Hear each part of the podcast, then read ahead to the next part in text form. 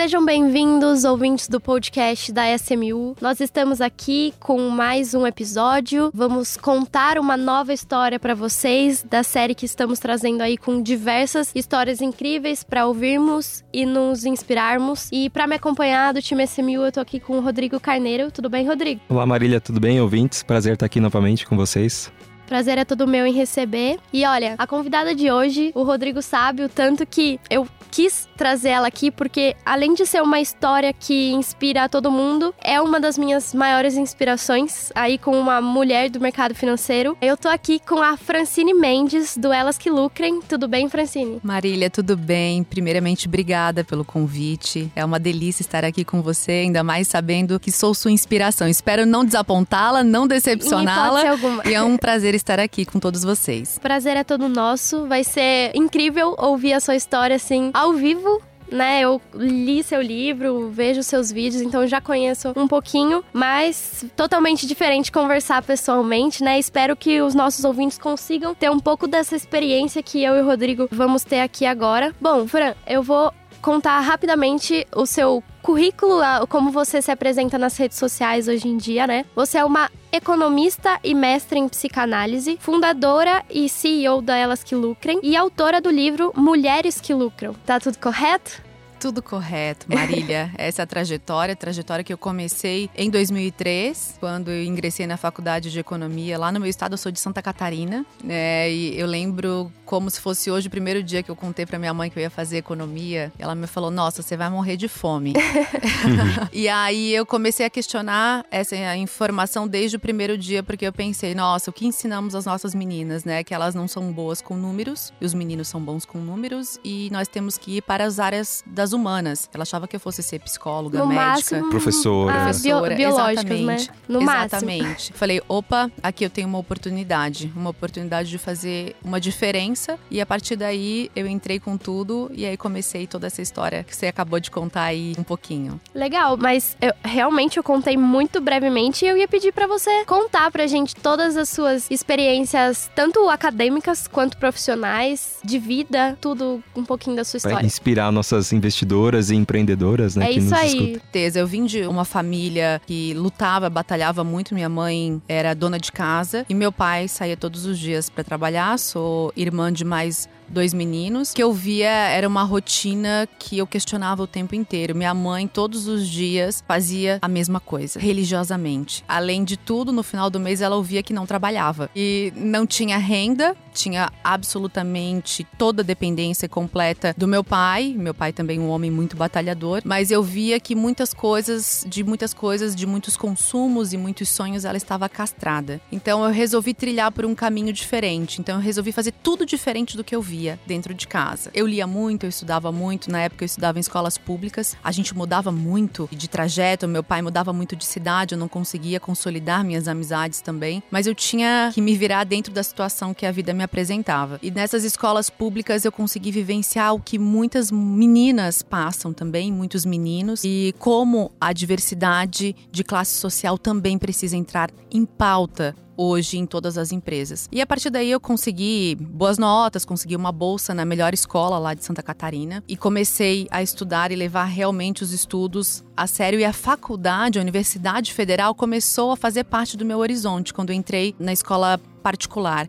Até então não existia cotas, então eu tinha que competir com os melhores. Eu tive uma adolescência praticamente inexistente no ponto de vista dos prazeres, simplesmente para obrigação. Então eu tinha que estudar o tempo inteiro porque eu ia competir com os melhores. E para entrar numa universidade federal ainda exigia muito mais. Enfim, depois que passei por todas essas afirmações da minha família, ingressei na Universidade Federal. Chegando lá, eram 43 homens e duas mulheres. A diferença na cara ali, né? É, Estampado. Estampado. Eu escolhi a graduação noturna porque eu precisava trabalhar. Então eu nunca tive, eu nunca separei na minha vida carreira de mãe, carreira de esposa, carreira profissional, estudante, trabalhadora. Eu nunca consegui separar nada. Hoje as pessoas me perguntam, várias outras entrevistas que eu participo, as pessoas me perguntam: "Como é que você dá conta? Como é que você separa?" Eu não separo. Eu nunca separei nada. Eu nunca separei a minha vida de estudante com a minha vida de empreendedora. Então eu comecei a empreender em 2005, quando eu montei o primeiro escritório de Investimentos de Santa Catarina. Juntamente com a XP já estava começando é, nesse período entrar, ingressar com a parte de educação. O meu foi um dos primeiros lá de Santa Catarina junto com um deles e a gente começou a ensinar educação financeira para as pessoas. Em seguida, eu comecei a ver que dentro de todos os nossos painéis, de todos os nossos programas, haviam apenas homens não tinham mulheres. Falei, nossa, minha faculdade eu já convivo com homens. É, a gente precisa fazer para ingressar no mercado financeiro uma prova de agentes autônomos de AI para você ser agente autônomo de investimento, né? Uma prova da Ancod. Então a gente precisa fazer essa prova para poder ingressar, para poder passar instruções acerca dos investimentos. Não conseguíamos profissionais porque não existia. Mulher mesmo era muito escasso. Então eu fui, estudei para a prova, passei na prova e comecei a treinar meninos e outras meninas que quisessem entrar para começar as certificações e oferecer oferecer os produtos, ofertar os produtos e, e dar essa assessoria. Não conseguíamos mulheres. Então eu falei, bom, não consigo por aqui, não consigo por ali, o que, que a gente vai fazer? Vai criar o primeiro clube de investimentos só para mulheres de Santa Catarina, que foi o Ela Invest. Então a gente criou. Na primeira semana teve um clube de investimentos, podem até 150 participantes. Então nós criamos o 1, o 2 e o 3. Depois eu passei a não dar conta e eu não tinha profissionais ainda, mulheres, para poder fazer o meu trabalho, mas a gente começou a cuidar desse grupo. Isso foi em 2006 já. Nesse escritório, a gente focou na parte de educação e o escritório cresceu vertiginosamente, foi super legal até o dia que eu tive a minha filha. Aí eu entendi o que, que o mercado financeiro faz com uma mulher grávida. E a e partir o daquele mercado momento. financeiro não só, né? O mercado como um todo. Mas era o mercado trabalho, que eu né? conhecia Que naquele estava momento, vivendo, que eu estava aham. vivendo naquele momento, mas é o mercado como um, Como um todo. todo. Hoje, atendendo milhares de mulheres, como a gente faz na EQL, eu entendi que era o mercado como um todo e comigo não foi diferente. Comecei a ser deixada de lado nas reuniões, enfim, não me chamavam mais e as coisas, ah, não, agora você precisa cuidar do seu filho, agora você precisa, enfim, fazer outras questões que são de mulheres. Mas tá. E o pai, não. O pai continua com a vida normal e eu continuo com a minha vida. Não, Você virou outra eu- pessoa, eu né? paro. Agora- Como assim? É isso que vai acontecer realmente? E foi isso que aconteceu. E eu, mesmo com todas essas questões, eu não consegui mudar. Entrei numa depressão pós-parto, depois já tive um outro filho. E eu falei, meu Deus, e agora? O que, que eu faço?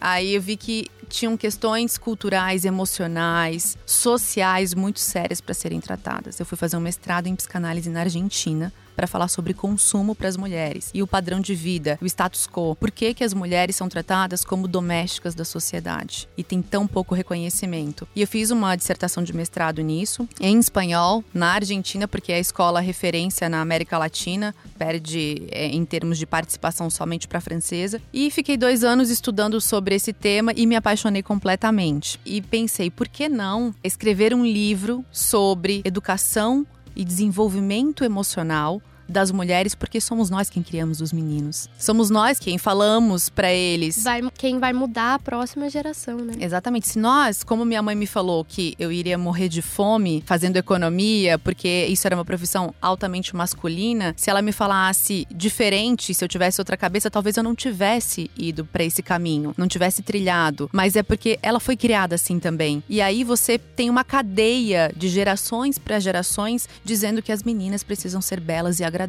e os meninos precisam sair para prover. Isso coloca um peso enorme nos ombros dos meninos também Dos dois lados, dos né? dois lados. O menino precisa ser, ele precisa ter dinheiro para ter poder, para poder. Retroalimenta, né? Tudo que já existe, né? Que se tem essa, essa necessidade, né? Do homem ser esse provedor, né, que já caiu faz tempo, mas gera essa obrigação realmente, né? Esse peso eu entendo. Mas também não dá pra culpar. Acho que a, a sua mãe, que ela foi criada assim, né? Não, exatamente. o De que eu tô gerações por Gerações por gerações. gerações. A minha avó era assim, da mesma forma. A e minha avó já sacada educacional foi Uhum. incrível, né? Falou, não, peraí, que, a mãe, eu tenho que focar na mãe, porque é ela que vai ser o ponto de disruptura daqui pra frente. Não adianta eu ficar só na. Exatamente. A minha mãe, que é- foi fundamental na minha criação, enfim, ela cumpriu um papel fundamental para despertar em mim uma curiosidade pelo novo. Falei, bom, ela foi assim, a minha avó foi assim, a minha bisavó foi assim, eu preciso parar. Eu preciso parar com isso. Ou não. E também sem julgar as mulheres que o fazem, porque liberdade, a EQL, a Elas que Lucrem, ela fala sobre a liberdade de escolha das mulheres. Se você quiser ser a mulher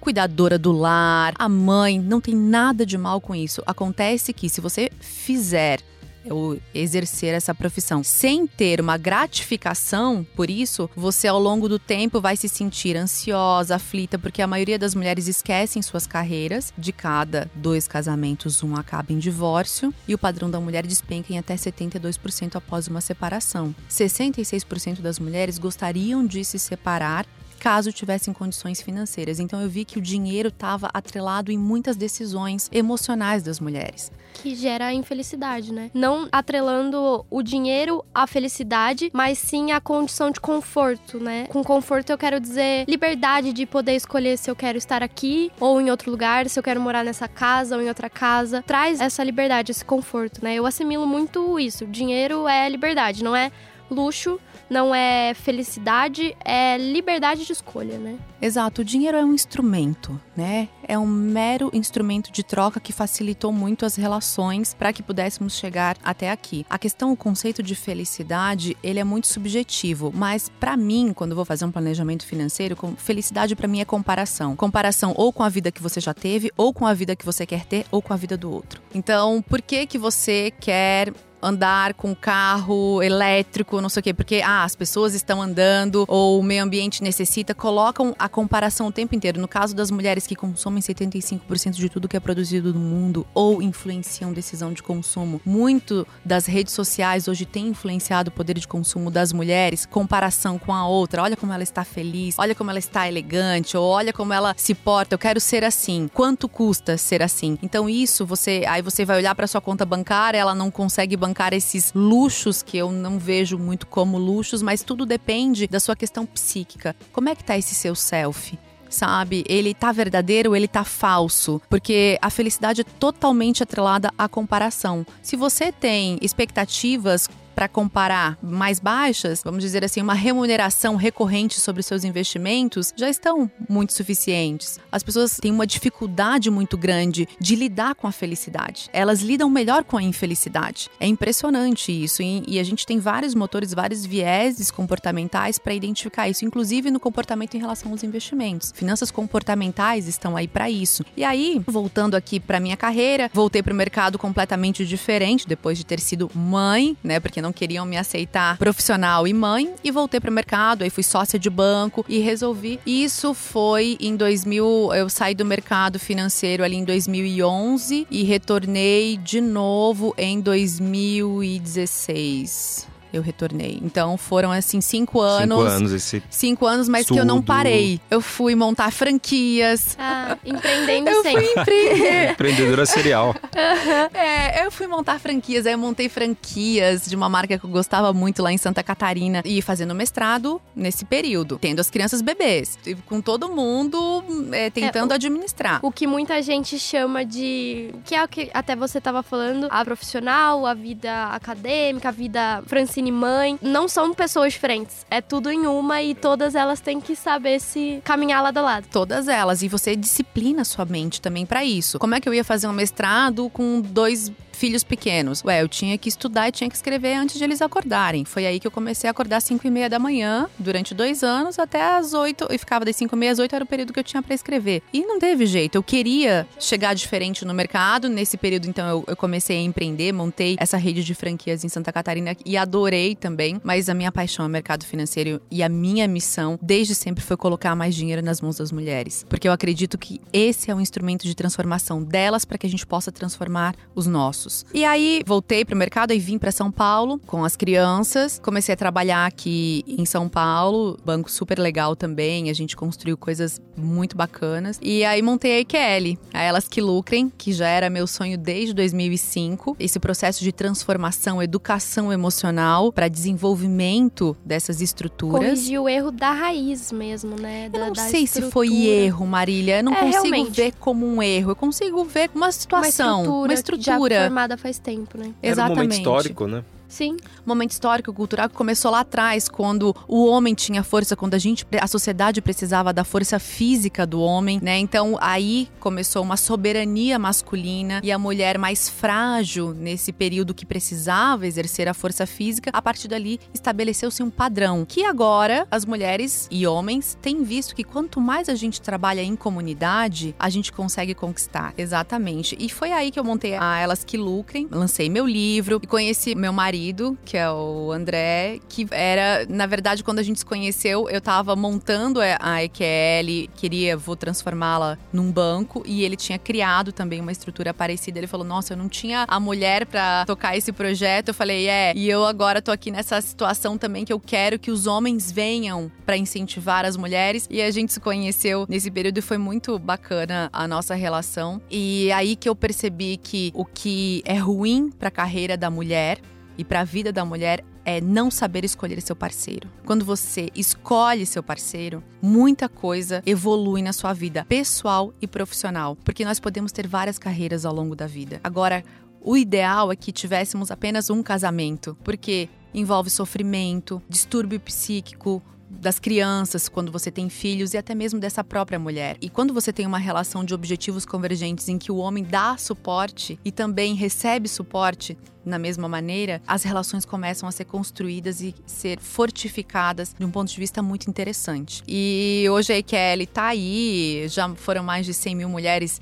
impactadas e a gente nem começou ainda porque a gente está criando uma série de produtos. Hoje temos a primeira plataforma de seguros focada nas mulheres. Temos coberturas que nenhuma outra seguradora tem, como maternidade, divórcio, casamento, agressão física, coisas que não existiam antes. E estamos desbravando esse mercado com agora muitas parcerias também com outras comunidades de mulheres. A IQL é a comunidade das comunidades hoje de mulheres. Nossa missão é continua sendo essa colocar mais dinheiro nas mãos das mulheres e já com o apoio dos homens, trazendo os homens juntos e dizer nós não somos rivais. Nós estamos aqui exclusivamente também para receber esse suporte, porque nós também estamos cansados. Sim, é, o, o, mundo ideal não é separar ninguém, né? É realmente que todo mundo caminhe junto, buscar a maior igualdade possível, né? Então, realmente, é, não é separando um do outro que a gente vai alcançar o objetivo. Então, é, eu vi que realmente vocês entenderam isso. É que colocar todo mundo do mesmo lado, da, no mesmo barco, todo mundo na mesma moeda, é, embora inicialmente precise ter tratado tratamentos diferentes, né? Com tratamentos eu digo, por exemplo, a ideia que você colocou de meu objetivo é colocar mais dinheiro na mão das mulheres. Então é esse tipo de tratamento que eu me refiro. Mas e aí, a partir desse momento que você percebeu que isso era o que você tinha que fazer, quais foram os maiores desafios que você encarou assim, tanto ah, tanto das relações, né, de homens e mulheres, quaisquer outros desafios? Primeiro de tudo, a insegurança intelectual da mulher em relação a como ela se vê. Ela tem uma insegurança muito forte. Ela não confia exatamente naquilo que ela pode fazer. A partir disso, ela delega muito da sua vida, principalmente da sua vida financeira. E aí ela tem medo, e ela faz associações, investimentos pouco lucrativos em várias áreas da vida. Como na carreira, pode ver que a carreira da mulher normalmente é mais capenga que a carreira do homem, porque é ela quem precisa abrir mão. Precisa precisa abrir mão, porque falam que precisa abrir mão, e há uma pressão social muito grande em cima das mulheres. A sociedade quer que a gente trabalhe como se não tivesse filho e tenha filho como se não trabalhasse. Porque filho realmente é muito importante. Você não tenha filho se você não tem um parceiro bacana para estar com você, se você não vai educar esse filho, não vai dar atenção. Não tenha filho. A não ser que você queira fazer uma produção independente, que hoje a gente tem várias é, mulheres na EQL que o façam, mas sabem que já estão o fazendo, um estudo de caso, com um treinamento antes, com planejamento financeiro. Por quê? Porque o filho em si, ele demanda muito cuidado, ele inspira carinho, ele inspira atenção. Por quê? Porque lembra que nós estamos cuidando do nosso futuro também. Essas crianças que vêm, elas querem também a atenção das mães, elas querem ter a atenção dos pais. E uma coisa que eu sempre falo para as mulheres também é persuadi-las na ideia de que, principalmente essas mulheres que são super letradas, cultas, empreendedoras, que tenham filhos, porque normalmente elas deixam para ter filhos no final de suas carreiras e acaba atrasando demais todo esse processo. E a partir do momento que você tem uma sociedade preparada dentro de casa e dentro do profissionalismo ou dentro dos escritórios, dentro das empresas, para que possam nos acolher quando tivermos filhos, não vai mais existir esse problema. O que acontece é que a taxa de natalidade está diminuindo e despencando ao longo do tempo. O que, que isso pode causar? Gente, a evolução da espécie. Então nós precisamos trazer esse assunto que é muito sério para a mesa. As mulheres não querem mais ter filhos, porque elas querem priorizar carreiras. É possível ter carreira com filhos. A partir do momento que você, claro que a Kelly jamais julga a escolha de qualquer uma mulher que, que chegar, ah, não quero ter filho. Tudo bem, não tenha filhos, sabe? Agora, quero ter filho, mas vou adiar. Por que vai adiar? Deixa eu entender aqui o que está acontecendo. É na sua empresa? É na sua relação? O que está acontecendo? Como é que você quer se estruturar? Ou porque às vezes ela adia e depois perde o timing, aí não tem mais filhos. Então a gente prega para que persuadir as mulheres que de fato tenham um desejo, que tenham filhos, que tenham filhos e que estudem como é que vão fazer, principalmente façam planejamento financeiro. Hoje, dentro da EQL, a gente não só ensina a fazer dinheiro, como a gente ensina a investir esse dinheiro, porque muito se confunde o que é independência financeira com autonomia financeira, por exemplo. É, esse realmente é um ponto que eu gosto muito, porque educação financeira é uma palavra, um termo que mexe bastante comigo. Porque eu gosto muito, adoro, mas quando você fala educação financeira, as pessoas já acham que você vai estar tá entregando uma fórmula mágica para você ficar rico e, e, é isso. Principalmente nesse ano mesmo, nos últimos meses, eu vi isso muito nas redes sociais, né? Ah, quando se falava de mercado, o mercado vai despencar, o mercado vai se desfazer. Mas quem é esse mercado? O ponto que eu quero ouvir de você é quando se fala em educação financeira, que a gente tem que trabalhar desde o princípio, eu entendo muito que educação financeira não é aprender a ficar rico, é aprender a organizar o dinheiro e fazer ele trabalhar para você. Você não sair aí gastando ele sem ter noção de quanto entra, de quanto sai. Então, esse eu acho que é o princípio básico que tinha que ser ensinado para as pessoas desde pequenas, né? Então, como você acha ideal trabalhar a educação financeira com as pessoas que realmente não têm noção, vão achar que você vai estar tá apenas operando na bolsa de valores, assim, né? Vai ensinar a operar na bolsa de valores. Por isso, Marília, que a gente fala na EQL que não tem como dissociar saúde emocional da saúde financeira. Tudo crença que você falou agora são todas crenças que colocam na nossa cabeça desde cedo. Precisamos educar nossos desejos, primeiro de tudo, porque desejo é energia que é libido. Muito da nossa libido se desloca para alguns sintomas. Umas são consumir em excesso, outras são por ter poder, outras são por questões sexuais. Então, para onde você está deslocando a sua libido hoje?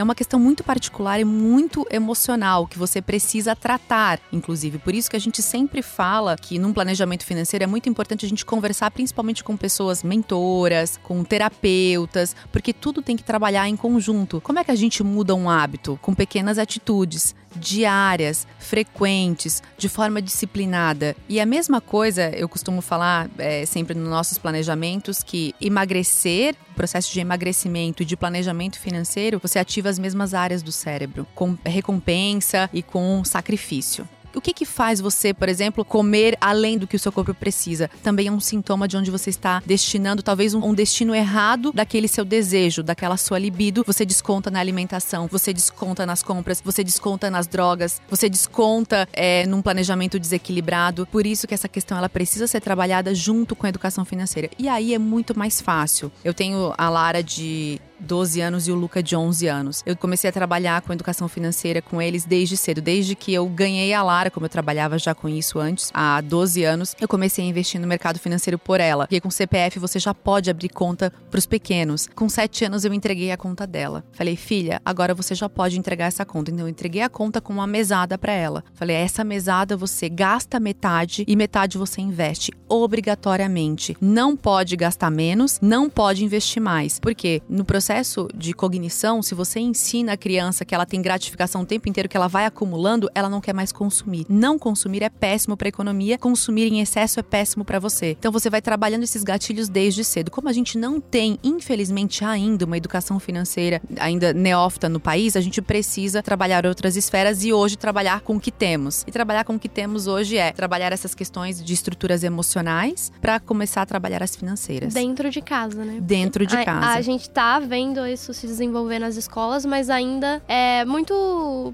precário, bem de uma maneira mais amadora. É o início, né? É o início. Em algumas escolas, poucas escolas. Posso fazer uma pergunta? Normalmente, quando eu penso em planejamento financeiro, né? Incluindo até o emocional um pouco, mais recentemente, né? Mas é... você pensa no, na economia, você quantificar tudo que você está gastando, você se planejar, né, o que, que você quer consumir, construir no futuro, quanto que você vai economizar, quanto que você ganha, né, o lado das suas receitas e você colocar tudo isso numa planilha, num aplicativo em algum lugar e depois investir bem, né, o, o dinheiro que você separou lá no início. Quando pensa num planejamento para mulheres, é diferente? E qual é a diferença, né? No fundo, qual é a diferença de um planejamento que um homem faz, sentando ali, abrindo uma planilha, né? Começando a fazer seu planejamento para um, o planejamento das mulheres? Qual que é a, sua, são as principais pergunta, diferenças? Rodrigo, porque a Kelly lança, daqui acho que umas duas semanas, o primeiro índice de inflação feminina do mundo. Nunca pensaram nisso. Então a gente está em parceria com a Universidade Aldesc, a universidade lá de Santa Catarina, com uma, uma gama de estudantes e de professores desenvolvendo junto com a EQL esse índice de inflação. Por quê? que estamos fazendo isso? Porque acreditamos piamente que o planejamento financeiro da mulher é diferente do homem. Você foi comprar, vai comprar uma calça jeans e a Marília vai comprar uma calça jeans. Qual é a mais cara? Tenho, tenho dúvidas. É, tenho dúvidas. A da Marília, a gente- pelo menos, pelo menos 20% mais cara. Mais caro. Ah, o, pre- o preço, O em si. preço, o Ah, preço. tudo que é voltado para mulher. mulher, Eu vi isso, alguém é mais falando do do... imposto rosa, né? Exa- Imposto Rosa falou do, do aparelho de depilação, né? O mesmo aparelho lá de barbear, etc, que tem só um porque é rosa, Uhum. ele é idêntico. Tem três Isso. lâminas, cinco lâminas, igualzinho o outro. Ele é rosa, ele tem um formato um pouquinho diferente, ele é mais caro, bem mais caro. Uhum. Exatamente. O seu corte de cabelo e o meu corte de cabelo. De mulher gasta Que é mais caro. Sim. Pra gente é tudo muito mais caro. A gente tem outras questões também, hormonais, anticoncepcionais, menstruação, higiene íntima, tem outras coisas, tem coisas muito particulares do universo feminino que influenciam muito no planejamento financeiro. Por isso que a gente está desenvolvendo o índice de inflação exclusivamente para as mulheres. Ah, mas a gente tem que mudar isso. Vamos ser honestos, a gente não vai mudar agora no curto prazo. Então a gente tem que trabalhar de novo com as ferramentas que a gente tem. Então o planejamento financeiro da mulher, ele é diferente do homem, principalmente porque a mulher vive mais que o homem, em média sete anos. A mulher faz mais pausas na carreira. Se cuida mais, usa mais médico, né? Exatamente, ela faz mais pausas na carreira e depois de uma maternidade, quando ela volta para o emprego, depois da licença, ela leva em torno de 50% das mulheres, segundo a FGV, perdem seus empregos depois de dois anos. 50%. Então, o planejamento financeiro dessa mulher precisa ser muito estruturado. A reserva tem que ser pensada diferente, né? O quanto ela vai dedicar à ela reserva precisa financeira. fazer diferente e ela precisa trazer toda a família e a comunidade para ajudá-la nisso. Principalmente, ah, tem companheiro, companheira, enfim. A família precisa trabalhar em prol da prosperidade econômica dessa mulher. Atendemos recentemente é um caso de que o casal tinha uma vida financeira absolutamente estável, o esposo era super bem sucedido e de repente eles estavam fazendo é, uma viagem e ele faleceu no meio dessa viagem. E era um padrão de vida super confortável, mas a mulher não sabia de absolutamente nada. Ela tinha três filhos e não sabia por onde ir. Num planejamento financeiro, em família, construído em família, o que, que você faz? Ah, a gente já prevê que o planejamento sucessório, como é que funciona? Ah, então isso aqui vai para um fundo que é de previdência que você não precisa de inventário para poder fazer divisões. Então você já um seguro. Então a gente vai fazendo planejamento nesse sentido para que dê segurança mesmo para quem já tem segurança ou acesso ao dinheiro. Então o que a gente faz é instruir as famílias, a, a mulher, o marido, ou a mulher que não quer se relacionar, a mulher que é dona de si mesma, assim, bom, você hoje depende exclusivamente dos seus recursos. Ok, se amanhã acontece alguma coisa, por exemplo, médica, acontece alguma coisa com, com você, com a sua saúde, profissionais autônomos, advogadas e tudo mais, como você vai conseguir se sustentar depois de X anos sem trabalhar? Vamos planejar a partir de hoje? Por isso que a gente sempre fala lá em casa que quando vai aumentando a renda, você não pode ir aumentando na mesma proporção seu padrão de vida. Você tem que estabelecer, por isso que a felicidade vem de comparação. Quando você estabelece onde eu estou, onde eu quero estar. Depois que você chegou, tudo que vem você já começa a colocar nessa conta investimento, porque hoje a longevidade, ela está aí. Vamos viver muito mais. E uma coisa que eu sempre defendo no meu livro, você sabe, Marília, é a previdência pública. Muita gente fala que vai explodir a previdência pública, mas eu prefiro pagar para ver, porque ela é muito barata, principalmente para as mulheres autônomas. Você contribui todos os meses, a gente vai viver mais. Precisamos pelo menos que a nossa preservação, os gastos essenciais, seja garantido. Então você tem um tripé de previdência pública, previdência privada, que não fundos de previdência privada, porque eu tenho muitas ressalvas com PGBL e VGBL, são situações muito específicas e muito particulares, e seguros. Para quê? Para esses eventos da vida que nós não estamos preparados. São investimentos muito baixos para os grandes benefícios que nos trazem. Sim, exato. Comecei minha jornada profissional tem poucos anos, né?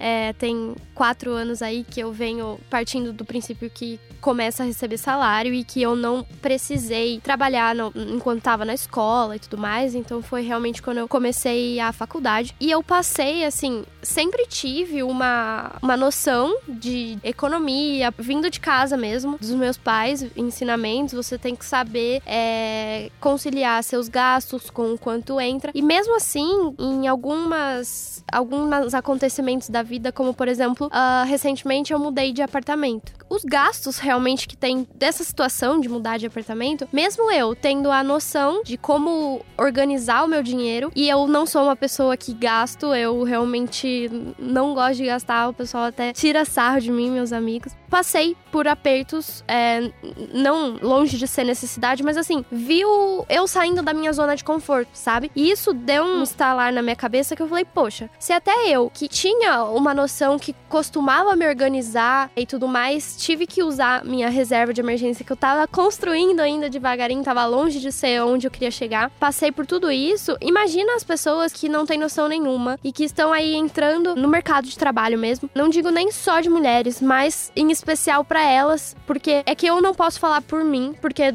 da minha casa eu sempre tive um incentivo não, você tem que trabalhar, porque é isso que vai fazer você ser diferente de todo mundo, que vai te dar independência, você não tem que depender de ninguém. Isso eu sempre recebi de casa, mas eu fiquei pensando no quanto de gente que não tá preparado para vida mesmo, pensando financeiramente não sabe organizar o dinheiro, vai gastar além do que precisa. Eu conversando com amigas, eu, eu tenho amigas aqui de São Paulo mesmo, porque eu me mudei para cá para fazer a faculdade, mas eu tenho amigas que continuaram morando na casa dos pais e elas recebem o salário e eu falo, você não pensa em sair na, da casa dos seus pais, elas falam tipo, ah, eu não, é, eu ainda não tô preparada para pagar contas, eu ainda tô gostando de gastar o meu dinheirinho com as minhas coisas. E aí eu fico, poxa, quanta gente será que da minha faixa etária que não tá se preparando para a vida real, sabe? E o que eu digo com vida real é de pagar as contas e tudo mais. Então, é, eu vejo que você tá olhando bastante para um público que já tem família e tudo mais. E o que você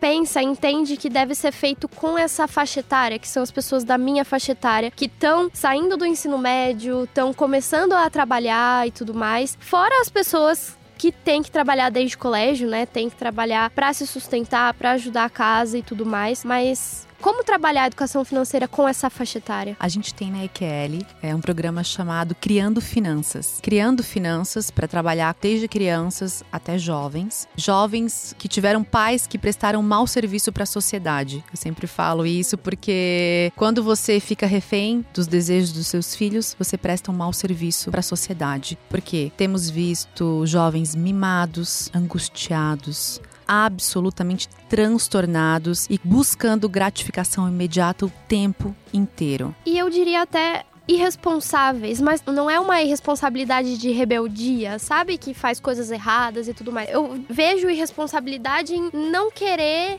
assumir compromissos, assumir responsabilidades, coisas que eu quis encarar muito nova, assim, porque se você for parar para pensar, com 18 anos eu já tava me, tentando me sustentar ao máximo que eu conseguia, eu ainda não conseguia fazer tudo sozinha. Por exemplo, faculdade e tudo mais, eu tive muita ajuda dos meus pais, mas o máximo que eu conseguisse me bancar, sem me dar luxos, assim, o que eu conseguisse pagar de conta, eu pagava. Quando eu fui me mudar para São Paulo, ajudei a pagar os meus móveis, assim, tipo, o que eu precisei, eu falei, mãe, posso dar pelo menos 100 reais por mês para te ajudar? Tipo, 100 reais por mês não ia pagar tudo, mas já foi um gesto do que eu conseguia pagar. É muito disso que eu vejo da falta de responsabilidade, sabe? Não querer assumir compromissos e, e assumir essas questões. A independência. né? Independência, é. realmente. Na verdade, Marília, primeiro parabéns pelo seu comportamento. É muito difícil esse comportamento mesmo, mas você foi criada assim, culturalmente, socialmente, você tem essa escola dentro de casa. O que a gente tem visto hoje, aquilo que eu falei pra você, muito jovem sendo preservado por suas famílias e esses jovens estão sem ambição, sem sonhos. Não estamos mais colocando ambições e sonhos na cabeça desses jovens, eles não fazem planejamento. Por exemplo, tenho dois filhos. Até certo ponto eles vão morar comigo, mas eles já sabem quando eles vão sair e já se planejam para isso. Olha, a partir de X idade, de X conquistas, vocês vão seguir a vida de vocês. O que, que você quer ser quando crescer? Essa pergunta hoje é muito deixada para, ah, se não der certo aqui, muda ali e tudo mais. Então você tem um comportamento meio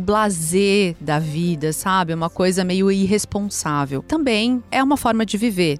Né? O que que é Sim. a realidade? O que é o certo e errado. né? O que né? é a um- realidade? O que, que é isso? A filosofia tá aí para questionar o tempo inteiro qual é a, a verdade. Essa é a verdade absoluta da Marília, mas pode não ser a verdade absoluta do Pedro. E então, o que que falta mesmo hoje para que a gente tenha essa gana, essa vontade de vencer mesmo, essa ambição? E é uma ambição moral que primeiro a gente precisa introduzir nos nossos jovens, para depois a ambição financeira. Então a ambição moral é essa. Eu quero ter a independência. Eu não quero depender de um outro para que necessidades básicas e essenciais minhas sejam garantidas. Mas hoje, o que, que a gente tem? A gente tem muitos pais que os filhos dão um gritinho, já estão lá prontamente para realizar os desejos. As crianças e os jovens não se permitem mais sonhar, porque os pais estão se cobrando demais, os pais trabalham para ter vida financeira equilibrada e não dão o que é mais fundamental para os seus filhos, que é o tempo. Os filhos são comprados o tempo inteiro com produtos, não são comprados com amor, com paz, com tranquilidade, com atenção. Eu vejo as crianças o tempo inteiro. Lá em casa não existe essa questão, por exemplo, de você ir mal numa prova. Eles não têm nenhuma dificuldade cognitiva. Se o tivessem, seria diferente. Então vocês não têm mais que obrigação de irem muito bem na escola. E É se o que vão... você faz da vida, então faça bem feito. né? Exatamente. A gente tem um, um- um lema na minha casa que é primeiro a obrigação, depois a diversão. Então, é trazer essa autorresponsabilidade para a criança também. Por isso que a mesada é um instrumento muito importante de educação financeira, ainda que seja muito pouco, que seja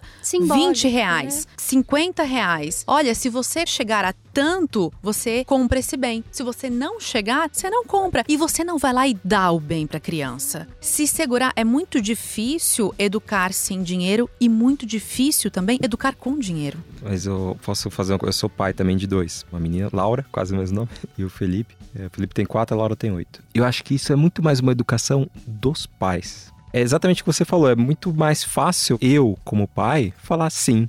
Eu, como pai, você não conseguiu. Você falou que ia juntar dinheiro e não conseguiu. Eu vou lá e, ah, Papai Noel deu, né? Exatamente o que ela queria. Acho que os pais realmente, é o que você falou, prestam desserviço, né? É muito mais, acho, culpa dos pais. A gente pode culpar os internet, streams, etc., que trabalham muito bem isso, a questão da recompensa imediata, né? Eu vejo alguns vídeos lá que eu me pego preso. Falei, meu, se eu com 40 anos estou aqui, não consigo sair de looping desse vídeo que ela tá assistindo, imagina ela com uma cabecinha de 8 anos. É, foi feito para isso, para trazer a recompensa imediata. E isso é muito do consumismo. A recompensa imediata para cobrir o quê? Né? Qual falha ali que você tá Dizer tentando- não dá trabalho. Muito, é muito mais difícil. Dizer É não dá trabalho. Dá Muito. trabalho porque a criança não entende, ela faz birra, ela se joga no chão, o adolescente, ele joga a porta na, É. na sua cara, ele faz, fica revoltado, o jovem não aceita. Difícil, né? Difícil, Que dói, gente né? mimada que tá acontecendo na sociedade é. um bando de gente mimada, sabe? Que não aceita não, que não consegue viver sem essa gratificação imediata e tendo que batalhar mesmo pra conquistar as coisas. E me explica um pouquinho melhor. Você falou da EQL, tem algo voltado? Vai ter? Ou já, Já tem. Já tem. Kelly hoje tem o canal Criando Finanças. A gente tem uma série de livros leves que lançamos todos os meses, né? Já tem um livro leve para criança, na verdade é para os pais, né, que instruem seus filhos, explicando como você pode fazer os investimentos, por exemplo, para os seus filhos. A de 4 e o de 8, você colocando lá uma quantia mínima por mês, pelo menos em títulos públicos, por exemplo, quando ela chegar na faculdade, você pode entregar e você ensinando a administrar esse dinheiro ao longo do tempo, entrega para ela e diga o que, que você quer fazer agora com esse recurso, porque se tem uma coisa no mercado financeiro que trabalha em nosso favor, é o tempo. E o tempo e o juro composto, né? Que eu sempre falo que é o cara que todas as mulheres deveriam se apaixonar, porque pecaminosamente bom, porque você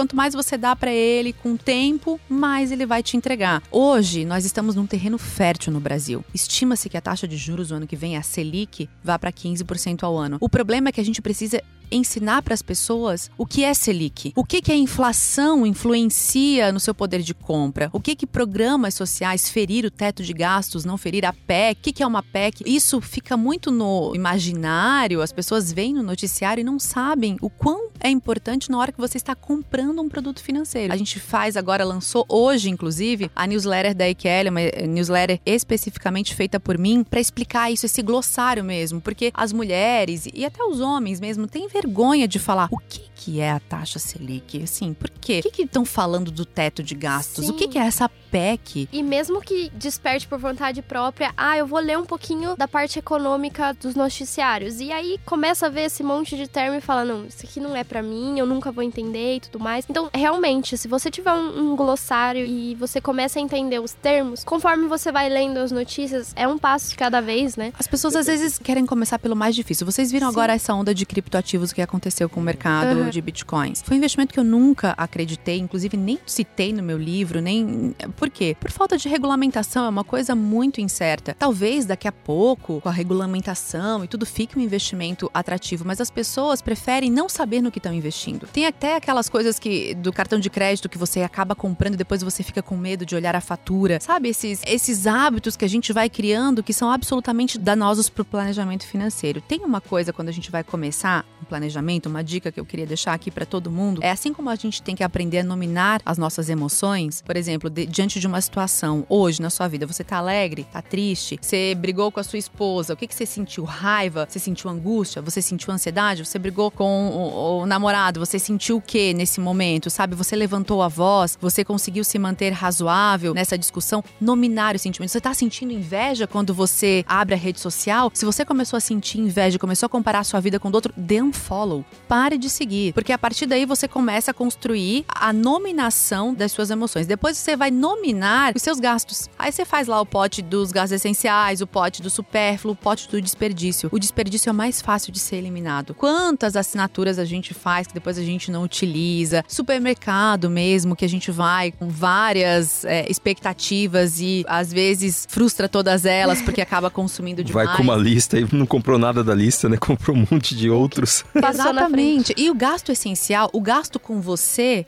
lá no seu eu futuro tem que ser um gasto essencial, como se fosse uma conta de energia elétrica. Quanto você gasta de energia elétrica por mês? Você não deixa de pagar. Se você deixar de pagar, o que vai acontecer? Essa conta, essa fatura, você tem que obrigatoriamente ter com você. Por quê? Aí a gente faz toda a estrutura do planejamento financeiro, porque até 20% de todas as suas receitas precisam ser reinvestidas. Para quê? Para garantir um padrão de vida confortável lá na frente. E aí não tem sacrifício, não tem trabalho. A não ser você vai ficar frustrado financeiramente e insatisfeito se você continuar o grau de comparação com o outro. Aí vem a vaidade. Vaidade vem de vão, né? É um vazio que tem ali. Não adianta você ter uma, duas bolsas. Você tem que ter cinco bolsas. Aqui até mil sapatos pretos. Aqui até eu falo no livro outra coisa que eu falo para as mulheres também é que toda mulher precisa ter uma boa advogada, um bom contador ou uma boa contadora e um bom vestido preto. O resto a gente administra todas as situações. Porque, ah, e uma bela carteira de investimentos que é principal de tudo, né? Porque se você não tem essa bela carteira de investimentos para poder saber escolher, e o que é uma bela carteira de investimentos? Essa carteira que tem isso que você falou, que você ficou frustrada quando você teve que fazer esses investimentos, isso é um investimento. Você tem que tratar esses eventos da vida como investimento. Por isso que é importante você ter uma conta obrigação e uma conta diversão. A conta obrigação é aquela que você não vai mexer, aquela que você vai mexer lá na frente, daqui 20, 30 anos. E a conta diversão, a gente precisa viver viver. Porque se a gente, a gente corre esse risco, se a gente tiver equilíbrio, formos racionais demais e não gastarmos nunca, a gente vai deixar de viver Deixa o de presente viver. e viver em, em, prol do futuro. Tinha um pouco disso. Eu... Vai ficar para outros. Né? Vai. Outros vão viver por você.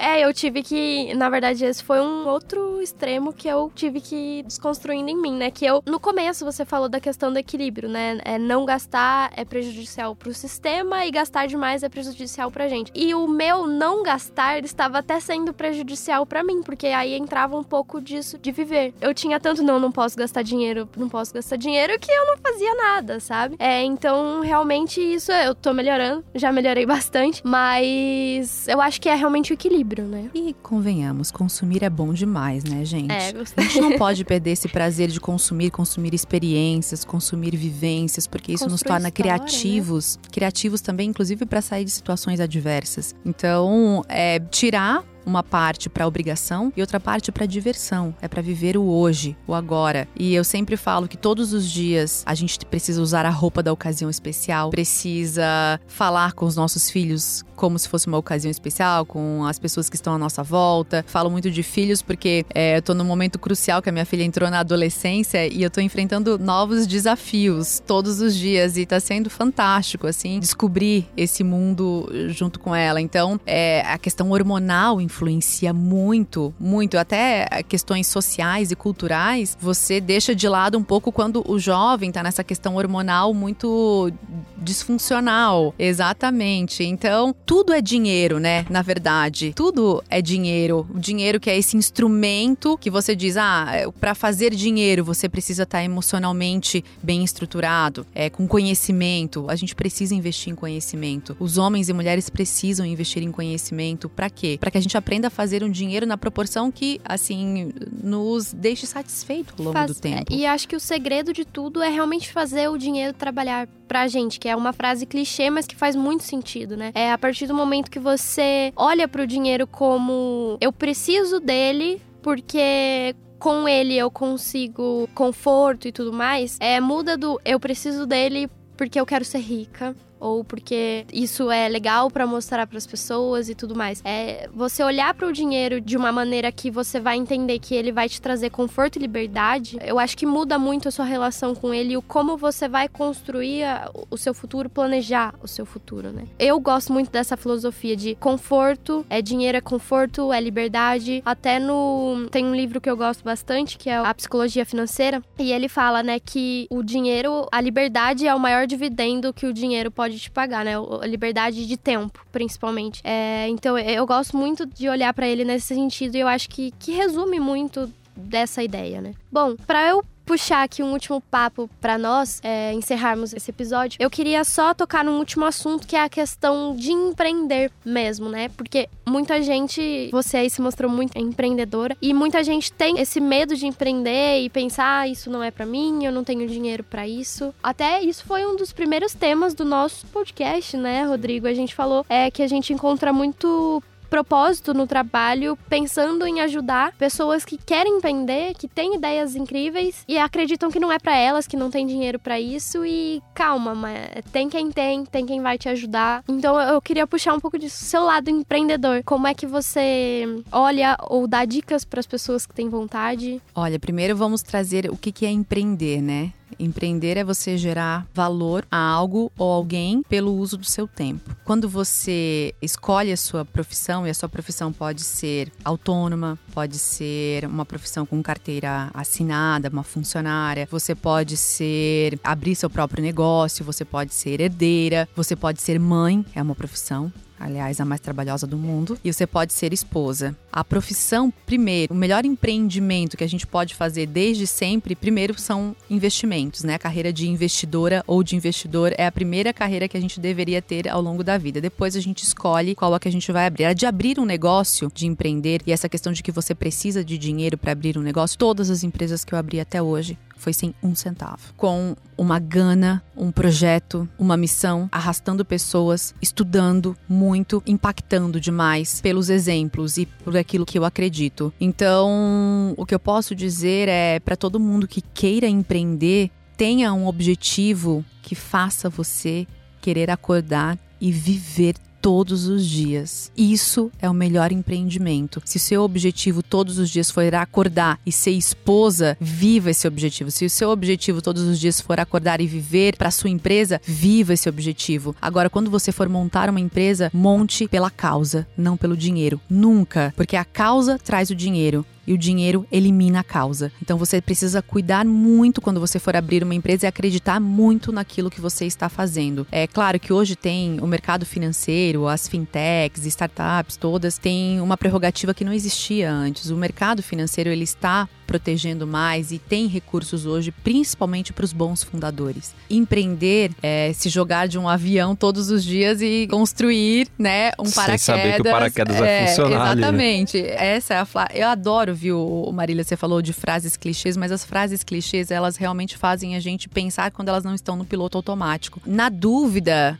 na dúvida mesmo, não empreenda. Só empreenda se você tiver certeza do seu negócio. Estou certa do meu negócio, sem pensar em dinheiro. Primeiro, estou certa que isso vai transformar, isso gera valor na vida de outras pessoas, empreenda. Na dúvida, não empreenda. Por que estou falando isso? Principalmente no universo feminino. As mulheres empreendem por necessidade, não por objetivo, por propósito. A grande maioria, né? Muitas empreendem por objetivo, por propósito. E o que acontece? Elas acabam entrando em altos financiamentos. A taxa de juros no mercado financeiro para mulheres é mais alta que a dos homens. Outro viés. Questão de credibilidade, né? Que hoje em dia não tem, né? Hoje em Eu dia não. É a mulher sempre né? foi melhor pagadora que o homem. Existe uma questão cultural também. Então, o que, que essa mulher precisa fazer hoje? Empreender, fazer um projeto. A mulher normalmente delega o coração da sua empresa para alguém que acha que sabe cuidar do dinheiro, que é o setor financeiro. E aí ela não consegue ter noção de fluxo de caixa, coisas básicas a mulher precisa ter à sua disposição antes de abrir um negócio. E é sempre bom ter um sócio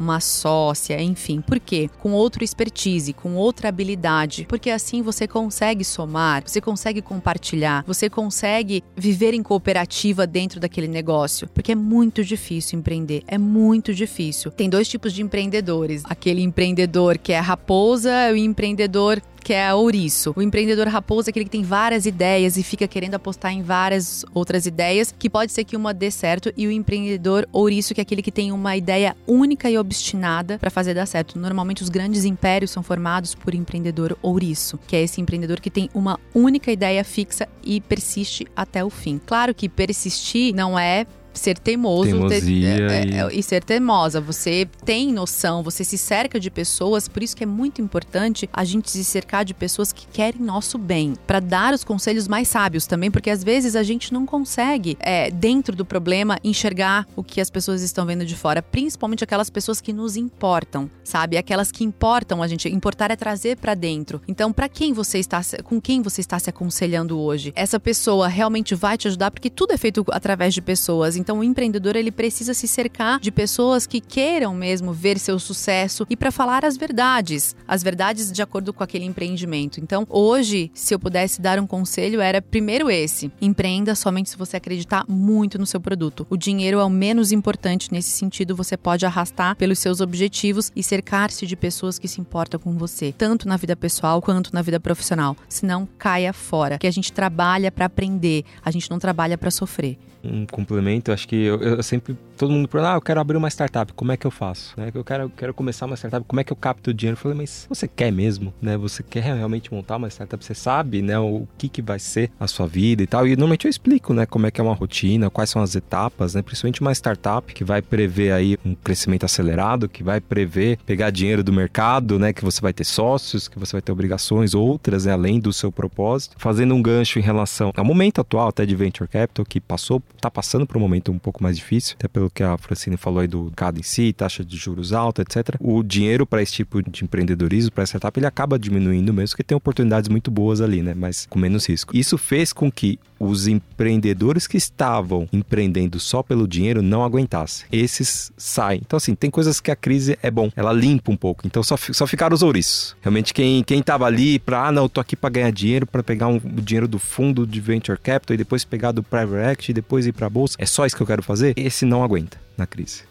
Esse a onda leva, o ouriço fica, não, peraí, eu vou me fechar aqui, eu vou passar por isso, vai melhorar, né? Entende que a economia é cíclica, eu vou continuar aqui, né? Preso aqui nessa pedra e vou, né? Fecha o olho e trabalha, né? Então, é, acho que a, a dica que se pudesse dar também em relação a isso, né? Que tá muito casado, né, com isso. Pô, tudo bem se você não quer trabalhar na multinacional, tudo bem, quer ser dono de casa, tudo bem, mas é, uma, é legal ser uma escolha, né? Poder ter a liberdade financeira para poder Co ser uma conversar, escolha. Vai ser esposa ou esposo, porque também temos que falar do. Porque os homens também, também. a mulher também pode inverter o papel hoje, deve, inclusive, é. se for assim que o casal combine. E não, não há problema, não há mal algum, desde que você está saindo, eu estou ficando em casa. Ok, então o que formos construir agora é de posse dos dois, sabe? Porque pode haver, hoje nos amamos, amanhã a gente não sabe o que vai acontecer. O que a gente vê que até mesmo às vezes para os homens que saem, deixam tudo para as mulheres, mas as mulheres não sabem administrar. Em torno de 60 meses é o que uma mulher pode levar para perder aquilo que ela conquistou porque ela não sabe administrar o dinheiro. E claro que é muito melhor trabalhar com duas cabeças do que com uma só, mas a gente precisa estabelecer a autoconfiança feminina para que ela também aprenda a trabalhar só, né? Sem essa busca sempre por um outro, porque fomos ensinadas que bons casamentos nos livram do mal. E não é bem assim. A coisa se provou que não é bem assim. E na questão dos investimentos, que você tem desejo, você quer mesmo, eu, eu costumo fazer uma pergunta. Às vezes a pessoa vem e falando assim: ah, eu quero ter uma casa, eu quero ter isso, eu quero ir, eu quero aquilo. Bom, vamos lá. Você quer mesmo o que você deseja? Você quer mesmo, assim, aquela vontade de potência disso? Porque senão a gente tem que educar, inclusive, os nossos desejos.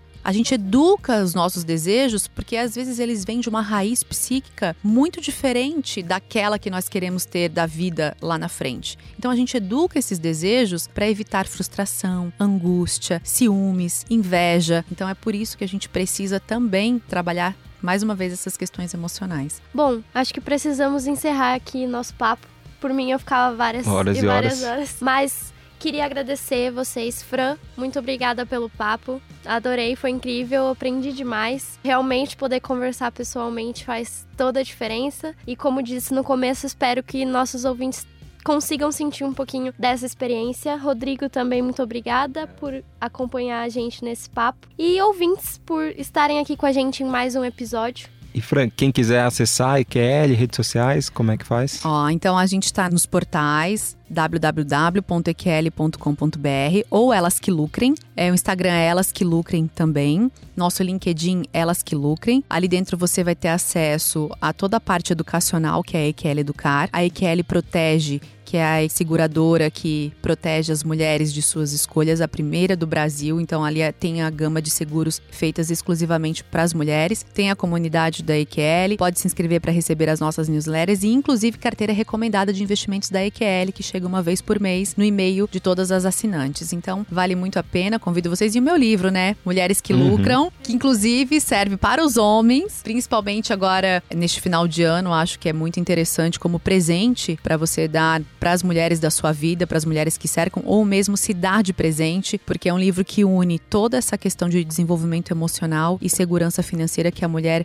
deveria ter para ser mais tranquila ao longo da vida. Além de abrir a cabeça das pessoas, porque muitas vezes não sabem questões leigas mesmo, né? Por não é ignorância. É ignorância. É. Então, Obrigado, Realmente. excelente. Excelente dica aí de presente, tá aqui na, na minha listinha. Eu já, eu já indiquei o livro, indiquei o portal no, nas nossas dicas SMU, né? Mas reforçando aí, porque com certeza são ótimos presentes e ótimas compras. Maravilha, então, gente. Um abraço a todos e até a próxima. Até. Até. you